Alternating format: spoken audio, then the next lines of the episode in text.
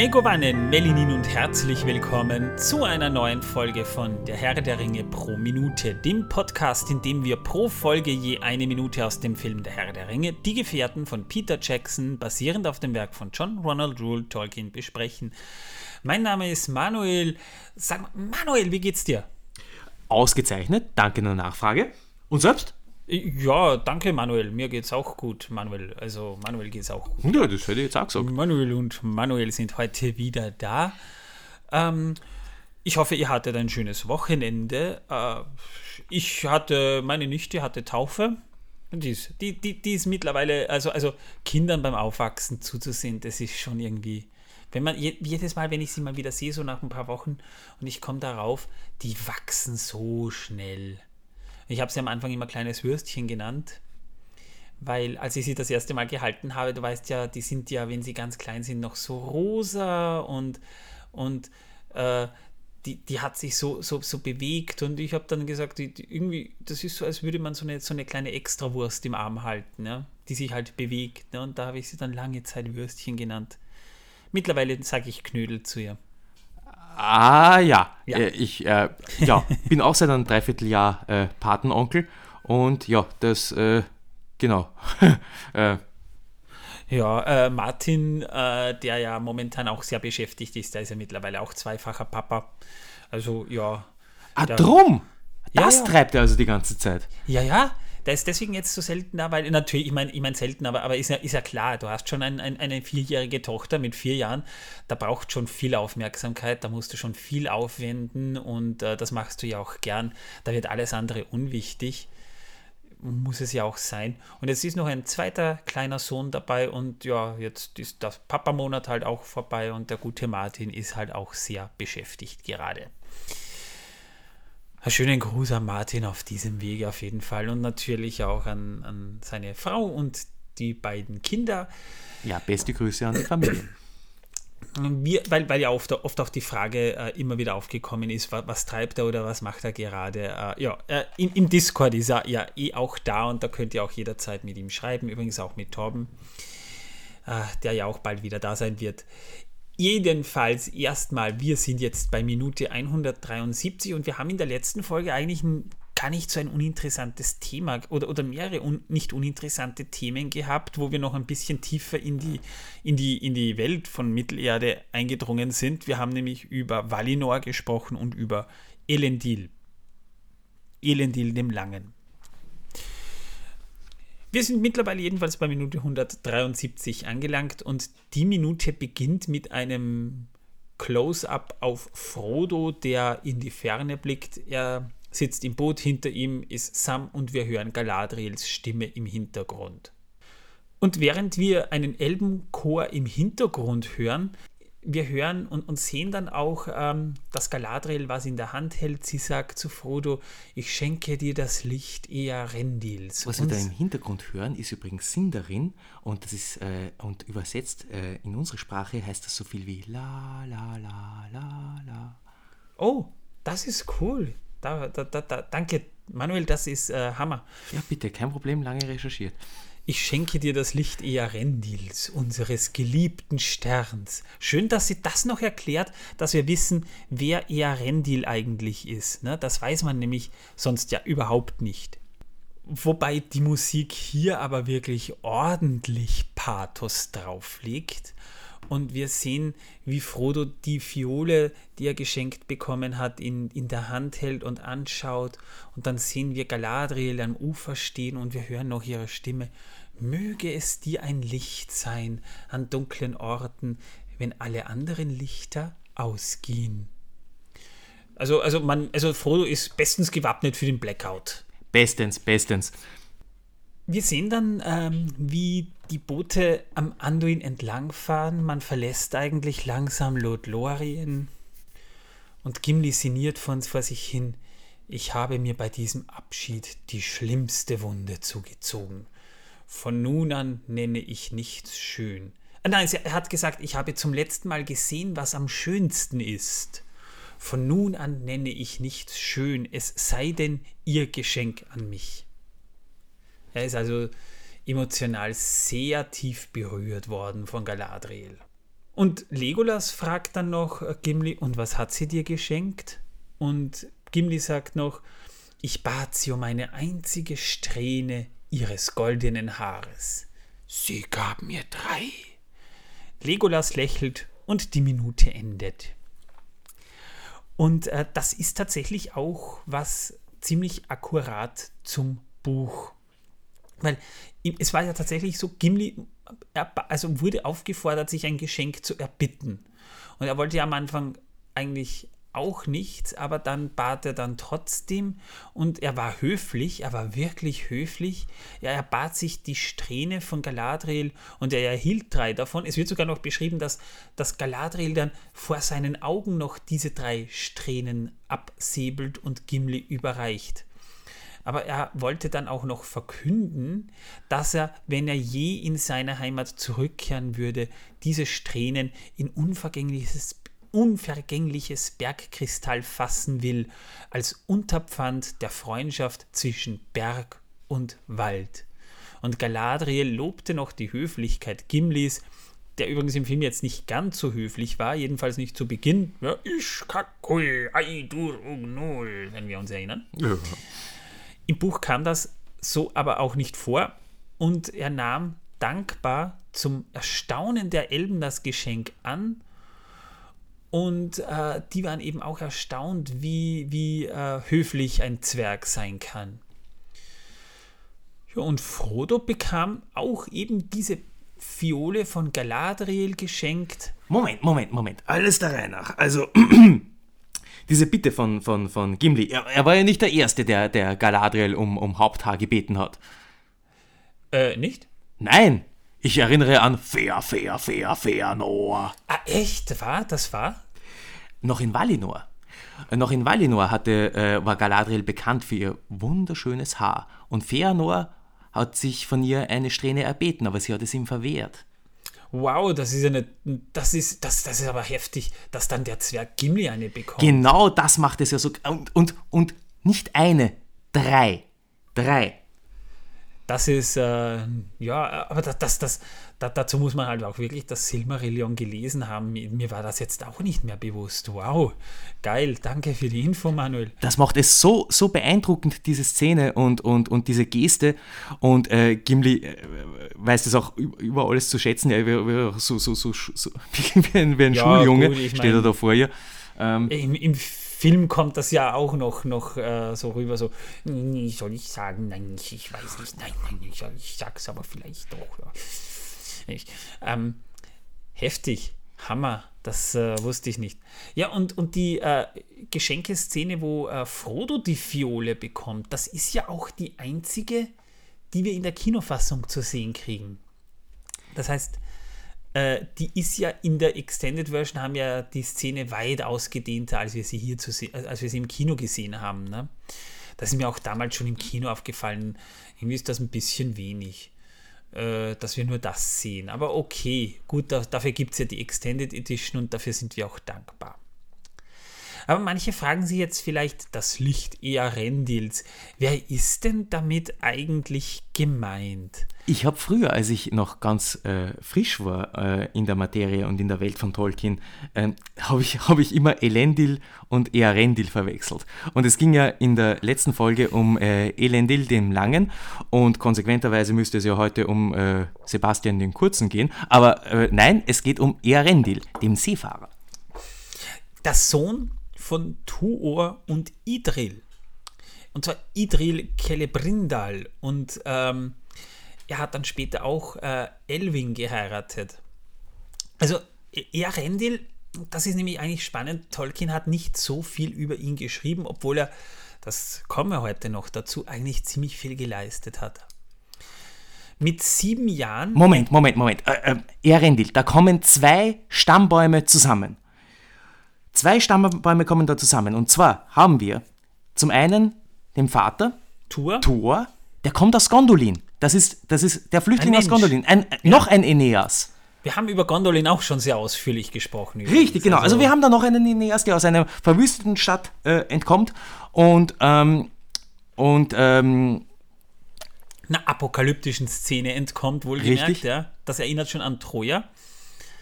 und Idril Celebrindal, der Königstochter. Richtig, genau. Und äh, ist damit also auch ein Halbelb. Mit sieben Jahren entkam Earendil mit seinen Eltern dem Fall Gondolins, über den wir ja schon gesprochen haben. Das äh, war irgendwann äh, um, die, um die Folge 100 herum. Also sucht euch die langen Folgen raus. Also da, da, da reden wir über das erste Zeitalter. Ähm, und Sekunde, Sekunde, weil, weil das nämlich so wunderbar zur Verwirrung. Wir haben Earendil und Elendil und jetzt haben wir auch noch Dior und Tuor. Äh, ganz kurz. Tuor, das müssen wir uns antun. Wir schaffen das, wir schaffen das. Tuor, Flüchtling aus Gondolin und äh, Genau, wie, wie, du richtig gesagt hast, genau, ein, ein, ein Mischpärchen aus Mensch und Elb eben mit Idril Celebrindal. Und äh, auf der anderen Seite haben wir Elwing. Und Elwing kommt aus Doriath, aus der Ecke. Und zwar ist äh, sie äh, die Tochter von Dior und Dior ist niemand geringer als der Sohn von Bären und Lufien.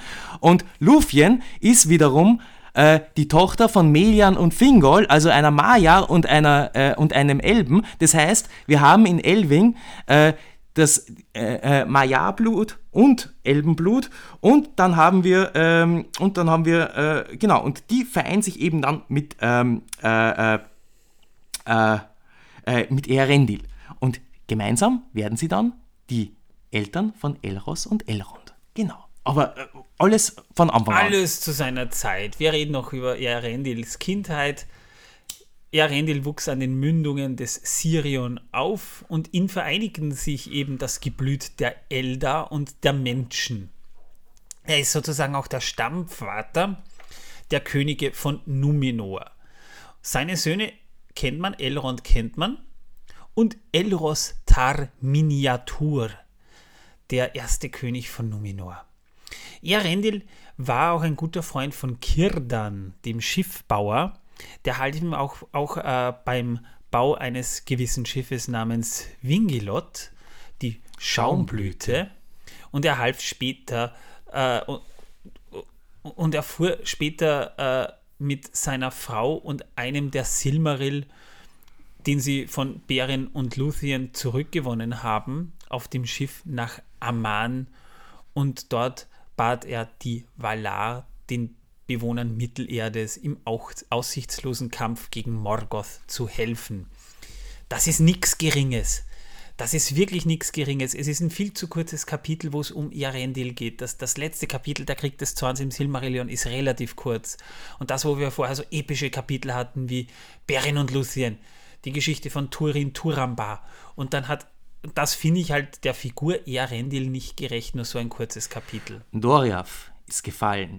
Gondolin ist gefallen und die Flüchtlinge beider Reiche haben den, äh, an den Mündungen des Sirion äh, neue äh, Reiche, neue Niederlassungen gegründet und ähm, dort mh, hm, an den Mündungen des Sirion wurde. Ähm, du, wir reden gerade über, über, über die Überfahrt. Also du, du bist gerade wieder sehr zurückgesprungen. Ja, ja, genau. Wir, müssen, genau. wir dürfen nämlich jetzt nicht äh, unsere Zuhörer verwirren.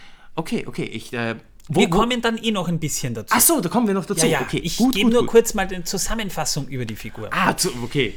Jedenfalls auf dieser Reise wurden sie auch nur von drei Seeleuten, also nach Amman rüber begleitet, nämlich äh, von Falathar, Erelond und Aerandir. Ähm, Nochmal kurz, du kannst dann gleich äh, drauf geben, weil Erendil, übrigens mit einem äh, Umlaut A geschrieben, das A von Earendil, also könnte man eigentlich sagen, er heißt Earendil, war aufgrund seiner Abstammung eben ein Fürsprecher der Elben, aber auch der Menschen. Und schließlich zogen auf seine Bitte hin die Valar gegen Morgoth in den Krieg des Zorns, bei dem Beleriand in den Fluten des Meeres schließlich auch versank.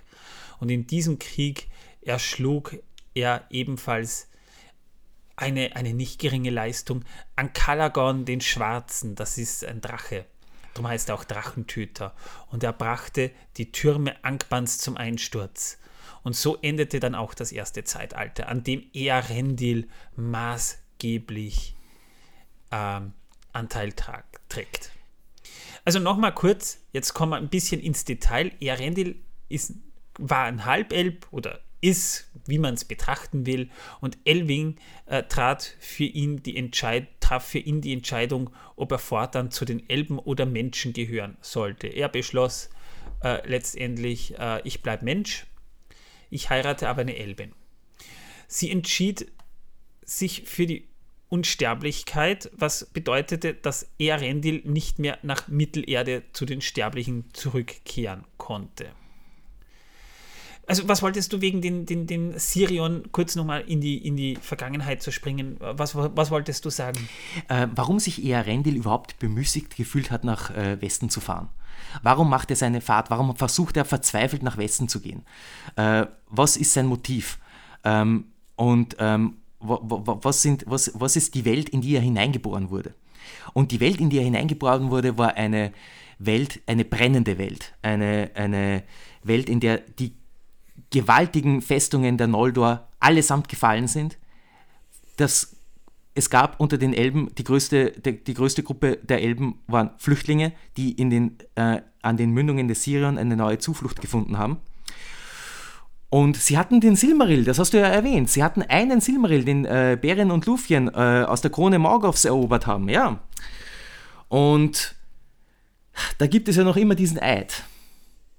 Und an den Mündungen des Sirion kommt es zum dritten Sippenmord, zum dritten Mord, zum dritten, zur dritten großen Schlacht Elben gegen Elben. Wir erinnern uns, die erste äh, hatten wir an den Häfen von Alqualonde, die zweite ähm, in Doriath und die dritte, ähm, den dritten haben wir jetzt an den Mündungen des Sirion, wo äh, die Söhne Feanors die Flüchtlinge aus Doriath und Gondolin angreifen, um den äh, Silmarillen zu erobern. Wäre ihnen auch beinahe geglückt. Die äh, die Städte an den äh, Sir die Sirionhäfen wurden verheert.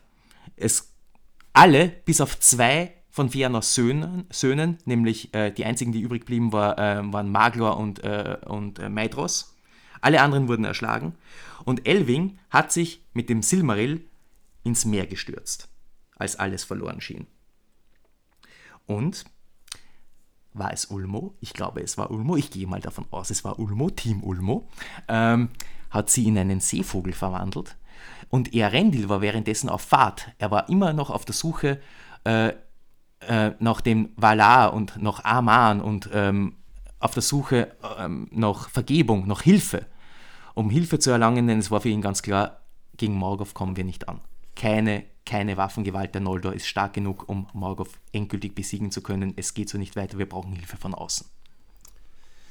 Und auf einer dieser Fahrten äh, kommt ihm im Elving angeflogen mit dem Silmaril, fällt halbtot auf seinem Deck hernieder und beide versuchen dann eben nach Aman zu gelangen und mit der Hilfe des Silmaril gelingt es ihnen, die, Ins die, die, die, die, äh, die Truginseln und, alle, und all die Blendwerke, die zum Schutze Amans errichtet worden sind, nach dem, ähm, nach dem äh, äh, äh, haben, sie es, haben sie es wirklich geschafft, in die sterblichen Lande zu segeln. Die drei Seefahrer haben wir schon namentlich erwähnt. Ja. Die spielen keine sehr große Rolle, Rolle, aber wir haben ihre Namen erwähnt, weil sie auch im Silmarillion erwähnt werden. Äh, so, viel, so viel Zeit muss sein. Genau, und er, er bat sich die Hilfe äh, zur Strafe, weil er ja eigentlich gar nicht hin dürfte. Hieß es, äh, ja, also darfst nicht wieder nach Mittelerde, aber mit seinem Schiff, nämlich Wingelot, der Schaumblüte, und dem Silmaril an der Stirn, erhob man ihn. Und er ist der einzige Sterbliche, der jemals ungestraft Valinor betreten hat.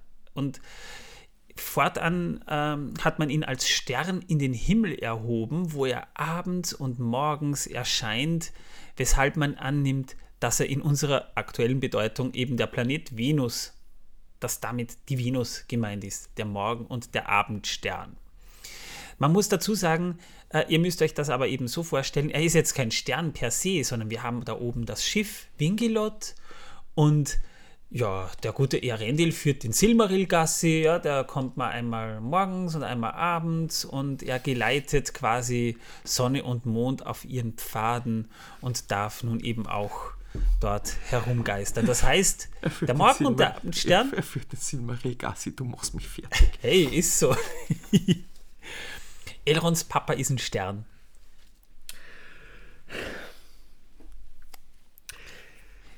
Ja, und äh, seine Mission ist vom Erfolg gekrönt, denn äh, die Valar rüsten, nicht? Ja, die kommen dann rüber und es kommt zum Krieg des Zorns. Sie kommen rüber. Auch die Vanya, äh, auch die Vanya, die Goldelben äh, äh, machen mal was, ne? Ja, jetzt, jetzt, jetzt geht's richtig zur Sache da drüben, ja. Und Erendil ist aber auch mit dabei. Er ist jetzt nicht sofort äh, ganz oben und, und, und schaut runter auf, auf Mittelerde und denkt sich, Nein, ja, Rendil tauchte mit seinem Schiff auch noch in der letzten Schlacht der Valar gegen Morgoth an. Ja, es gab eine Schlacht am Land und es gab eine Schlacht in den Lüften. Äh, ja, aber als Hi am Himmel ein gleißend heller Stern und er bekämpfte mit Hilfe, einer Heerschar von Adlern, ja? Bekämpfte er die Drachen Morgoths. Die Berichte über die Fahrten Earendils, die sind sehr karg überliefert. Also es gibt nicht viel, was Tolkien dazu geschrieben hat. Aber äh, jedenfalls, Earendil hatte auch da nochmal richtig Anteil. Und auch vielleicht noch spannend, nämlich zum Beispiel als die Edain, die Elbenfreunde, die Menschen unter Elros, dem Sohn Earendils, der die Sterblichkeit gewählt hat, zum ersten Mal aufbrachen, um die Insel Numenor zu besiedeln, die sie als Geschenk für ihre Treue bekommen haben, bestimmten sie auch ihren Kurs nach Earendils Stern. Und ähm, Earendils Name, der bedeutet übrigens in Quenya Meeresfreund. Und äh, tatsächlich stammt der, so sogar J.R.R. Tolkien selbst, vom angelsächsischen Earendel ab. Und äh, der Name wurde von ihm in das Urelbische umgewandelt. Seine Mutter aber gab ihm den Namen Ardamire, das bedeutet so viel wie Adamir oder Quenya für Juwel der Welt. Also irgendwie passt das beides auch, auch auf sein Schicksal zusammen. Ne? Ja, ja, auf alle Fälle. Im Herrn der Ringe gibt es mehrere Anspielungen auf Earendil. So hat zum Beispiel Bilbo sogar ein Lied über Earendil verfasst, das er zum Fest am Vorabend von Elrons Rat vorgetragen hat. Also da, wo Frodo Bilbo wieder begegnet ist. Und er hat anschließend ja auch sogar noch richtig schön scherzhalber mit Lindir diskutiert. Ich finde ich find diese, diese Vibes, die man da im, im Buch mitbekommt von dieser Szene, so, so schön. es heißt auch, wenn das Licht Earendils auf ein Neugeborenes fällt, wird es ein Kind Earendils und damit ein Wanderer.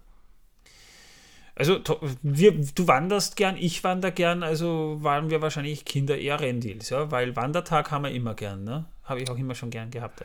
Ja, ja, ja, stets rastlos. Nach einer früheren Version halfen ihn übrigens ähm, nach dem Meer. halfen Earendil bei seiner Überfahrt die Oami beim Bau vom Wingliot. Erinnerst du dich noch an die, an die Oami? Das sind die meerjungfrauenhaften Wesen also im Buch der verschollenen Geschichten steht das so, ja. Die Oami sind diese meerjungfrauenhaften Bewohner des Meeres und die bilden unter anderem das Gefolge Ulmos. In manchen Passagen werden sie zum Beispiel auch eben mit den Meerjungfrauen gleichgesetzt, in anderen aber wieder eher ein eindeutiger Unterschied beschrieben, ja. So gelten sie zum Beispiel als Meeresgeister und bilden zusammen mit anderen äh, Geistern, zum Beispiel die, die Farmarini und äh, die Vingildi, die Geister der Gischt und der Brandung, eben die Geister des Meeres. Äh, ob das männliche. Ah, die werden wahrscheinlich auch äh, gut äh, äh, in Kontakt stehen mit Uinen und Osse. Wahrscheinlich, ja. Und ob sie männlich sind oder weiblich, das ist unbekannt. Also es sind, sie sind zwar als weiblich beschrieben, aber vielleicht gibt es männliche auch, ja. Die erscheinen. Ja, in Team Ulmo gibt's alles die erscheinen halt in der Geschichte Ardas zum Beispiel, als sie zu Earendil kommen, nachdem er sich an den Ufern des Sirion niedergelassen hat und ihn, während er mit ihnen am Ufer spielt, das Schwimmen und das Bootbauen gelehrt haben. Also da war es nicht Kirdan, sondern da waren es die Meerjungfrauen. Und sie schenken ihm einen wunderbar leuchtenden Mantel aus Silber. Und nachdem Earendil schließlich bei seinem zweiten Versuch nach Mandos zu Fahren Schiffbruch erlitten hat, retten die Oani ihn und bringen ihn zum Sirion zurück. Da halfen sie ihm dann auch beim Bau seines neuen Schiffs Wingliot und die ganze Zeit über scheint Ulmo die Liebe zwischen den Oani und Earendil aber auch missbilligt zu haben, also der zornige Meeresgott. Das erinnert mich ein bisschen an Poseidon. Äh, mein Gott, war der, konnte der Typ ein Bastard sein. Was? Poseidon meinst du? Poseidon, ja, genau, absolut. Weil Ulmo war ja eigentlich eher nicht so. Ulmo war ja ein- voll ein Spitzendude. Ja, Also, ja, also das, äh, den hätte ich auch, mit dem hätte ich gern mal so Meerwasser Der, der Cider hatte, getrunken. Ja, Ja, der, der, der hatte noch Mittelerde auf der Agenda stehen. Der, der Ja. Ul, Ulmo cares.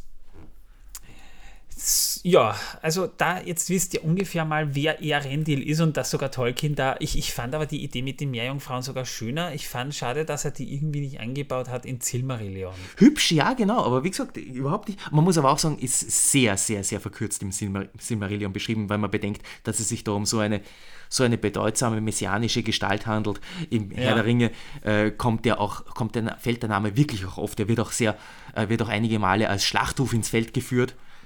Und äh, die Elben ehren diesen Namen, das merkt man. Soweit jetzt mal dazu. Das ist ja interessant. Wie hat Galadriel das Licht in die Fiole bekommen? Ja, äh, naja, weißt du nicht, wie, wie, wie, wie, wie, wie Homöopathie funktioniert? Also das Wasser wird informiert. So, so. So funktioniert So funktio- Homöopathie. so Jawohl. Jawohl. Ja, Also, das, wir wissen, Galadriel hat das Wasser in der Fiole informiert mit dem Licht Erendils. also übrigens, du weißt, du weißt schon, wie man, wie man Homöopathie am besten beschreiben kann, wenn man es jemandem erklären will, oder? Ähm, bitte? Na, stell dir vor, du, du, du bist in Wien und masturbierst in die Donau und in Budapest wird eine Frau schwanger. Der wissenschaftliche Beweis, dass Homöopathie funktioniert, in Budapest wird eine Frau schwanger. Großartig. Ja, bitte, haben wir wieder was gelernt. Zählt das schon als Wissen, dass die Welt versaut? Da habe ich heute noch was. Aber danke, dass du mich daran erinnerst. Aber das, ist ein, das war jetzt ein Special für letzte Folge. Na, sie füllte die Fiole, diese Frodo gab ja eben mit Quellwasser und da wurde das Licht Earendils eingefangen. Ich kenne das nämlich nur von Warda, die aus den, äh, die, äh, den Tau von Telperion in Kübeln aufgefangen hat und dann ein paar Sterne an den, an, an, äh, an den Himmel geflanscht hat. Ähm, Ja, aber das, äh, das ist ja eher so eine Soft-Version von äh, Kübeln. Eine, eine Fiole, also. Ja, gut. Okay, wir, halten, wir halten fest, es ist in einer, in einer Soft-Version vom Kübeln wurde informiertes Wasser an den Ringträger übergeben, was sich als äußerst bedeutsam noch herausstellen wird. Aber dazu werden wir sicherlich noch kommen. Also die, die wird noch prominent werden. Ja, im dritten Film dann. Im zweiten bekommt man, ab, ab da, äh, man, wenn man, wenn man jetzt den, den Film nicht kennt, hat man das schon, schon wieder vergessen. Wenn man jetzt äh, den dritten Film nicht gesehen hat, dann denkt man irgendwann mal, oh, ach ja, die gibt's ja auch noch. Cool. Ähm, Ja, super. Reminder, Payoff. wenigstens hat er es nicht unterwegs verloren. Also, also er passt auf sein Zeug auf, der gute Frodo. Das muss man schon sagen. Schlampig ist er nicht. Ja, ähm, und zum Thema Soundtrack, äh, der Chor, den wir hier jetzt schon die ganze Zeit im Hintergrund knödeln hören, das ist äh, die Übersetzung, die ist sehr, sehr weird. Äh, ich erspare uns das jetzt mal. Im Grunde genommen wird in diesem ganzen Soundtrack-Gedöns hier eigentlich nur die Herrin Varda, diejenige, die die Sterne an den Himmel gehangen hat, besungen. Also nur zur Information an alle, die es genau wissen wollen. Besungen wird hier Varda in diesem ganzen Lied. Aber ich habe mir eine Übersetzung rausgesucht. Aber das ist irgendwie ein bisschen schwierig, weil das ist wirklich sehr, sehr weird. Zum Film vielleicht noch ein paar nette Infos. Zum Beispiel dieses ursprüngliche Bootsdesign, das wir hier im Film sehen, das stammt von John Howe. Man beauftragte schließlich einen Bootsbauer, der nebst des Schwanenboots von Galadriel aber auch die Elbenboote entworfen und gebaut hat. Übrigens auch in verschiedenen Größen, weil die Hobbits natürlich in größeren Booten sitzen müssen, wegen äh, des Größenunterschieds. Ne? Und, oder des Stunt-Doubles, die hat man dann auch reingesetzt. Oder aber eben auch für die Menschen- und Elbendarsteller. Das heißt, die Bo Boote müssen natürlich mehr, in mehreren Größen verfügbar sein, damit die Größe der Figuren dann auch entsprechend passt. Und die Boote waren auch wirklich fahrtauglich. Also das waren jetzt keine Requisiten, die mal so im Wasser geschwommen sind. Mit diesen Booten konntest du, und das sieht man ja im Film auch wirklich raus und paddeln. Ja, damit wären wir durch mit der Minute. Da, da gibt es jetzt eigentlich gar nicht mehr viel zu sagen, aber ich habe ja jetzt Wissen, dass die Welt versaut mit, ne? Äh, Manuel, ich meine, wir wissen ja, und man macht ja auch keine Witze drüber, aber eine Atombombe ist eine sehr üble Sache, ne? Das heißt, wenn so ein Ding explodiert, dann äh, geht viel kaputt und äh, so eine, äh, die, die mhm, Atombombenexplosion von Hiroshima, ja. die hat ja auf einem Schlag 80.000 Leben ausgelöscht. Ja, das ja. ist, das ja ist genau, heftig. das ist, äh, ja, das ist, äh, also so eine, ein, äh, ja, da geht einiges kaputt. Stichwort äh, Hashtag äh, Ankalimon fällt auf Fangorodrim, ja. Mhm. Ja, sowas, aber wahrscheinlich sogar noch ein bisschen schlimmer, je nachdem, wie groß die Bombe ist. Wir erinnern uns vielleicht, ähm, die Atombombe, die auf Hiroshima geworfen wurde, äh, das war Little Boy. Es gab Little Boy und Fat Man und ich glaube, Fat Man war Nagasaki und Little Boy war Hiroshima, wenn mich nicht. Bitte ähm, nagelt mich jetzt nicht drauf fest. Ich glaube aber. Das Fat Flugzeug Man, hieß Enola Gay, das weiß ich noch. Ja, ja, aber Fat Man war doch die, äh, die erste Atombombe, die man getestet hat am 16. Juli 1945. Okay, Egal. Okay, dann, sorry, dann bringe ich da gerade voll was durcheinander. Äh, jedenfalls die Atombombe, die man auf Hiroshima abgeworfen hat, verursachte einen Atompilz. Trinity, ich glaube, die, die andere hieß Trinity. Ja, bitte. Trini Nein, Trinity war die, war die Test-Ding. Jetzt, ja. Äh, Trinity, der Trinity-Test war das, ja. Äh, wie auch immer. Ich darf ja, wir, haben heute, wir haben heute Halbwissen, was die Welt versaut. Nein, aber eins weiß ich ganz sicher. Der Atompilz, der in Hiroshima entstanden ist, erreichte eine Höhe von sieben Kilometern. Das ist heftig. Die größte, je, die größte jemals gezündete Atombombe, die ich glaube eine Sprengkraft von 56 Megatonnen hatte, also 56.000, hoppla, 56.000 Tonnen TNT hatte, ist die größte von Menschen verursachte Explosion, die je verursacht wurde. Die Schockwelle ging dreimal um die Welt. Man hat sie äh, irgendwo äh, im arktischen Meer gezündet und der Atompilz war noch in Alaska zu sehen. Was glaubst du, was der für eine Größe erreicht hat? Hm. Ich schätze mal, hm, wird vielleicht hm, doppelt, wird zu wenig sein. Vielleicht dreimal, viermal so groß, viermal so groß. Ich sag mal, ich sag mal 30 Kilometer. Manche Quellen sprechen von 64 Kilometern, aber die tatsächliche Größe war 73 Kilometer. Hätte man eine. Das ist neunmal der Mount etwas. Äh, und das war eine Wasserstoffbombe und eine Wasserstoffbombe ist. War das die Zahnbombe? Ja, die Zahnbombe. Ah, okay. Die Zahnbombe ist fies gewesen, weil Wasserstoffbomben funktionieren nicht, um, nicht mal wie Atombomben direkt, sondern du hast ja ein Isotop bei einer Atombombe, du äh, sprengst, äh, du, du, verursachst äh, eine Explosion im Inneren der Bombe und der Druck wird dabei so hoch, dass das Material instabil wird und eine Kettenreaktion verursacht. Dadurch gibt es die Atomexplosion. Bei einer Wasserstoffbombe hast du äh, noch ein Wasserstoffisotop drin, hast eine Atombombe. Diese Atombombe zündet als erste und die bringt dann eine Kettenreaktion in dieses äh, Deuterium-Wasserstoff-Gemisch. Äh, die zweite Atombombe, das heißt, du, du, du brauchst eine, eine Atombombe, um eine zweite Atombombe zu zünden, damit du eine Wasserstoffbombenexplosion bekommst, die noch um ein erhebliches stärker ist und mit erheblich mehr Reichweite hat. Und die Zahnbombe war die größte ihrer Art, die jemals gezündet wurde, sowohl oberirdisch als auch unterirdisch. gruselig und hoffen wir, dass sowas nie möge, wirklich gegen möge Menschen das, eingesetzt Möge wird. das wirklich der Menschheit erspart bleiben. Das, das äh, wäre schön, ja. So, das muss doch hinzubekommen sein, ja. Ja, ich meine, so blöd können wir doch wohl nicht sein, oder? Oder? Oder?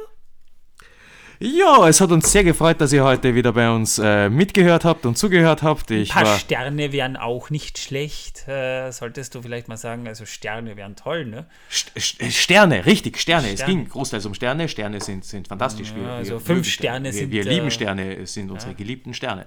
Ja, also Warda, Warda sei uns gnädig. Ein paar Sternenbewertungen wären sehr nett auf Apple Podcasts, Spotify, Google, wo auch immer ihr wollt ihr könnt, ihr könnt uns bewerten, so, so viel ihr wollt. Wir würden uns freuen.